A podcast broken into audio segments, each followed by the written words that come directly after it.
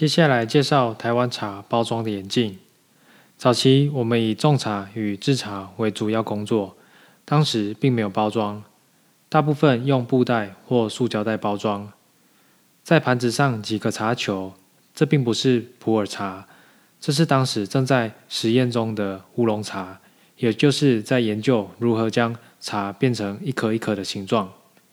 接下来，大家会使用带有喝茶印象的包装，将茶叶包起来，增加茶叶本身的价值，俗称公版包装。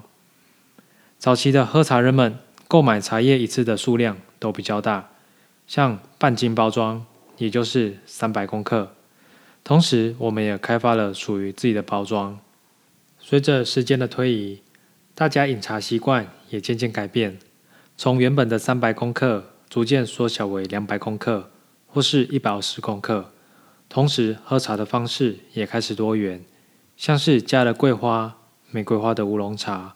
或是绿茶粉都越来越流行。到了近代，游山茶坊于二零零二年推出年轻化包装，并结合了台湾艺术家，来到了游山茶坊，体验的不只是茶，更是一种台湾的茶生活。